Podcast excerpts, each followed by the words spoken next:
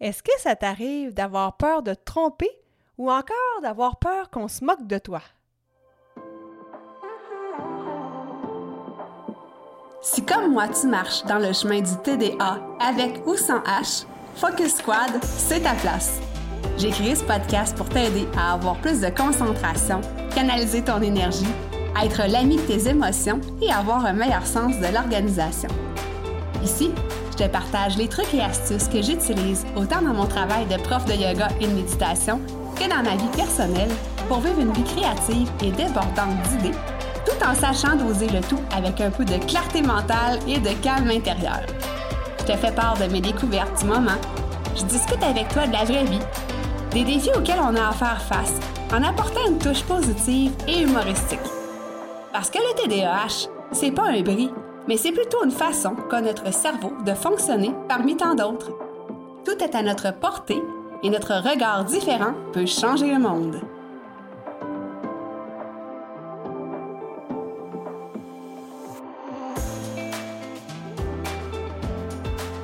Salut, salut! Bienvenue dans l'épisode 66 du podcast Focus Squad. Aujourd'hui, on va parler des peurs, surtout celles qui sont reliées avec le TDA, TDAH.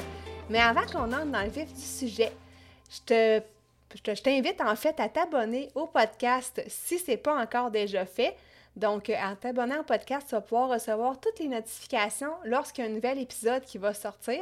Je te rappelle que les épisodes audio sortent le jeudi matin à 7h AM, heure du Québec, et que les vidéos sur YouTube, parce que oui, oui, tu peux aussi me voir la binette sur YouTube, ça sort le samedi matin à 7h, heure du Québec. Donc là, tu n'as plus de raison de manquer aucun épisode sur le podcast qui est dédié uniquement au TDA, TDAH chez l'adulte. Si tu te rappelles bien, j'ai un bateau. On a fait l'acquisition euh, vers la fin, fin juillet, début août, je te dirais, euh, l'année passée. Et euh, ça pour te dire qu'on n'a pas vraiment une super grande expérience de navigation encore avec cette nouvelle embarcation. Et euh, on a tous hâte, euh, ben, tous moi, mon amoureux, ma fille aussi, de pouvoir euh, le sortir, le mettre à l'eau et de pouvoir aller profiter des belles journées d'été ensoleillées sur le fleuve Saint-Laurent. Et là, ben, la saison approche à grands pas. en fait, je te dirais même que ce matin, on a mis le bateau à l'eau. Donc, bientôt, on va pouvoir aller s'amuser dans les vagues. Et j'avais une petite crainte par rapport à cette nouvelle saison de navigation-là. Je t'explique pourquoi. Je ne sais pas si tu te rappelles, euh, à la fin de la saison l'année passée, je t'ai raconté qu'il m'est arrivé un incident le dernier jour où est-ce qu'on a sorti le bateau et euh, où est-ce que euh, finalement on, avait terminé notre journée de navigation et on arrivait au quai. Et la façon de procéder, c'est que notre bateau, c'est un moteur hors bord, donc le moteur est situé à l'arrière et on doit se stationner d'avant, comme la plupart des bateaux, dans le quai. Donc, euh, j'imagine, tu vois le topo, jusque-là, il n'y a rien de bien compliqué. Mais euh, il y a une particularité, c'est que euh, quand mon amoureux faisait l'approche vers le quai, parce que c'est lui le conducteur, moi, à un certain moment donné, je dois prendre une corde dans mes mains euh, une amarre pour devoir sauter sur le quai quand le bateau est en mouvement et pouvoir attacher cette corde-là, cette amarre-là, après le taquet sur le quai. Donc, euh, tu vois déjà le topo, c'est une opération qui, pour ma part, me semblait dangereuse. Et l'année passée, ben, en fait, ce qui est arrivé, c'est que la distance entre le bateau et le quai était trop grande et j'ai mal jugé la distance et j'ai sauté quand même. Ce qui a fait en sorte que euh, je me suis retrouvée un pied sur le quai, l'autre pied dans le vide, avec la corde dans la main droite. Donc, imagine mon pied gauche sur le quai, ma main droite avec une corde dans les mains. Et là, ben, je pousse le bateau. Heureusement, il n'y avait pas de bateau dans la marée à côté. Donc, je pousse le bateau et là, ça fait en sorte que je me retrouve de plus en plus écartillée. Donc, imagine la scène, c'est quand même rigolo quand on y repense après coup. Mais euh, c'était pas trop le fun sur le coup du moment. Bref, je me suis retrouvée à l'eau parce que là, évidemment, il a fallu que je lâche tout ça. Et euh, je me suis dépêchée à nager en direction opposée du bateau. Et heureusement, euh, le bateau était loin du quai, donc j'ai pas pu me faire écraser par le bateau. Mais imagine, j'aurais pu vraiment me faire écraser par le bateau. Et je serais pas aujourd'hui ici en train de te parler de tout ça sur le podcast. Donc, c'est un événement qui aurait pu être vraiment dramatique. Finalement, j'ai réussi à nager plus loin et à remonter un petit peu plus loin euh, sur le quai. Donc, ça a été plus de peur que de mal. Mais ça, ça a été la dernière sortie du bateau. Et là, ben, la saison qui approche, j'appréhendais vraiment euh, cette approche-là, en fait. Hein. comment faire pour m'amarrer, en fait, euh, sauter du bateau au bon moment? Et là, ce que j'ai fait, c'est que j'en ai parlé à plusieurs personnes qui font de la navigation. Je leur ai expliqué un petit peu comment je me sentais par rapport à ça, euh, comment c'était fait là-bas pour qu'ils comprennent bien? Et on m'a suggéré, en fait, différentes approches, différentes solutions que j'avais pas pensé parce que, écoute, j'ai pas tant d'expérience de navigation, honnêtement, et mon amoureux non plus. Et là, ben aujourd'hui, j'ai pas eu à faire la manœuvre parce que, euh, bon, ils sont venus nous, livrer le bateau. Donc, euh, c'était un monsieur avec mon amoureux qui était dans le bateau et moi, je les attendais sur le quai pour saisir la mort et euh, attacher le bateau. Donc, j'ai pas eu à faire la manœuvre. Mais euh, par contre, ce monsieur-là m'a expliqué aussi que, bon, pour la suite, euh, mon amoureux peut me déposer plus loin sur un autre quai et là, ben, je peux me déplacer pour venir l'attacher en temps et lieu. Donc ça, ça m'a énormément rassurée parce que j'adore faire de la navigation, mais parce qu'il m'est arrivé cet accident-là qui a finalement pas été grave, mais qui aurait pu avoir des conséquences plus désastreuses, bien, je me suis mis à appréhender euh, la saison de bateau un petit peu, pas à, l'extrême, parce que bon, il n'y a pas juste ça dans la vie, dans le sens que c'est le fun d'aller sur l'eau, euh, c'est le fun euh, regarder toutes les aides à la navigation, les courants, c'est quelque chose que j'aime beaucoup. Mais j'avais peur à ce moment-là quand vient le temps de rentrer au quai finalement.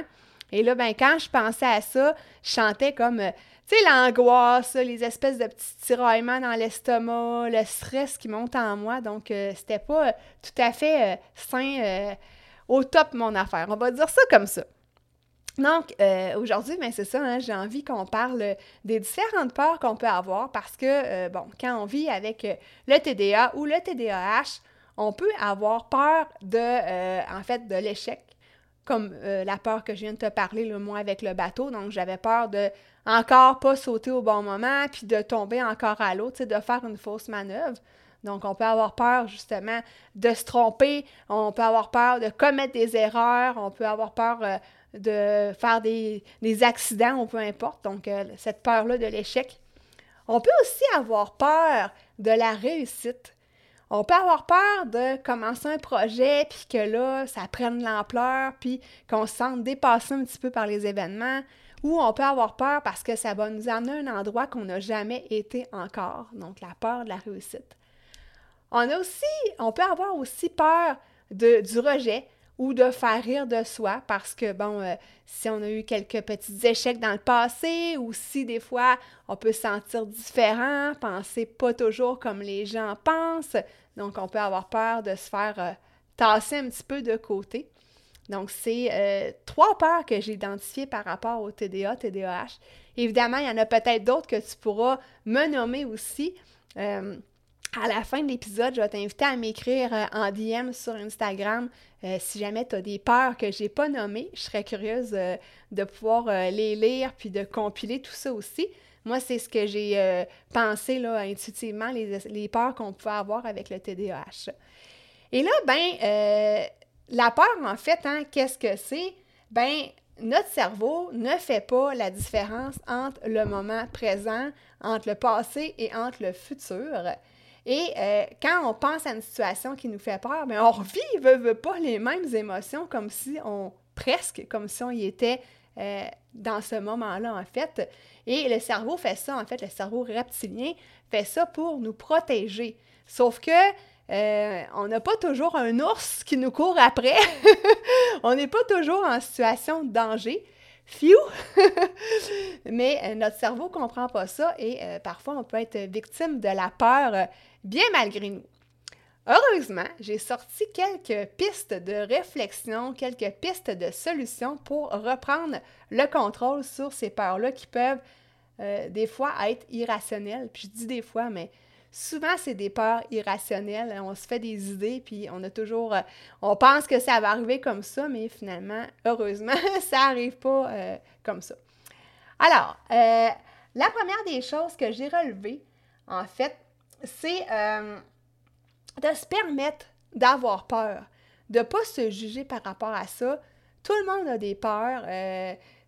nos amis, nos conjoints, les membres de notre famille, ont tous des peurs, donc c'est normal d'avoir peur. Donc, il ne faut pas se taper sur les doigts ou avoir honte d'avoir peur. Mais aussi, une fois que euh, tu as identifié ta peur, ben, de te permettre de l'observer, de te permettre d'aller voir qu'est-ce qui se cache en arrière de ça. Euh, si je reviens à mon exemple euh, nautique, ben moi, évidemment, la peur numéro un, c'est de me blesser en tombant en bas du quai. Euh, j'ai pas peur de, me noyer, par contre, parce que, bon, peut-être que là, c'est une fausse croyance, mais je suis quand même une assez bonne nageuse, donc j'ai pas peur à ce niveau-là. Euh, j'ai pas peur d'avoir froid, de faire de l'hypothermie, mais j'ai peur de me blesser, j'ai peur de me prendre le pied dans l'hélice du bateau. Imagines-tu? J'ose même pas y penser. Euh, après ça, j'ai peur de me faire chicaner par mon amoureux qui va me dire Bon, ben là, pourquoi, quelle manœuvre que tu as fait, ou tu sais, bon. Après ça, je pourrais avoir la peur de me faire juger parce que quand euh, c'est arrivé l'incident que je t'ai parlé en début d'épisode, ben quand je suis remontée euh, sur le quai un peu plus tard, euh, il y a des gens qui m'avaient vu et qui riaient parce que j'étais tombée à l'eau. Tu imagine, c'était quand même pas fort de leur part à la place de venir m'aider. Mais bon, il y a quand même des gens qui ont ri de moi. Donc, je pourrais maintenant avoir peur de faire rire de moi. Donc maintenant, c'est ça, c'est d'identifier cette peur-là, d'aller voir c'est quoi la vraie raison, d'aller voir qu'est-ce qui se cache en arrière de cette peur-là et de se permettre d'avoir peur. Quand on est dans une situation euh, incontrôlable, où est-ce qu'on sent les symptômes ou les signes de la peur qui montent en nous, ça peut être euh, le stress, euh, la, sueur, ça peut être des tremblements, ça peut être des, on va dire des, pas des papillons dans l'estomac, mais ouais, on va dire ça comme ça, des serrements plutôt dans l'estomac, euh, la chaleur, ça je l'ai nommé, on peut devenir plus rouge un petit peu. Euh, donc, bon, il y a plusieurs euh, signes de la peur, donc de les reconnaître et de se permettre de se déposer pour respirer. donc, c'était évident que j'allais te parler de respiration, hein, la prof de yoga puis de méditation. J'ai une respiration à te proposer qui fait vraiment la job et on appelle ça la respiration apaisante ou la respiration 4-7-8. Donc, ce qu'on fait, c'est qu'on euh, prend le temps de se reculer dans un espace où est-ce qu'on va être tranquille, où est-ce qu'on ne se sentira pas dérangé. Et euh, peut-être s'asseoir ou déposer euh, les deux pieds au sol ou être debout. donc, assis avec les deux pieds au sol ou debout.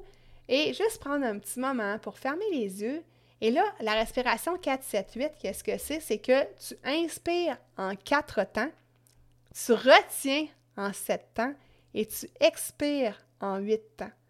Donc, inspire en 4 temps, retiens en 7 temps et expire en 8 temps. Et ça, tu peux faire ça un bon 5 à 10 fois de suite. Donc, prendre le temps de bien faire tes inspirations et d'expirer par la suite par le nez. Donc, tu vas voir, tu vas te, sentir assez rapidement détendu, puis euh, ça va t'amener un lâcher-prise certain. Donc, ça, c'est une, petite technique de respiration là, à avoir dans sa petite poche en arrière. L'autre chose, c'est de se dire d'y aller un pas à la fois ou de se rappeler ça.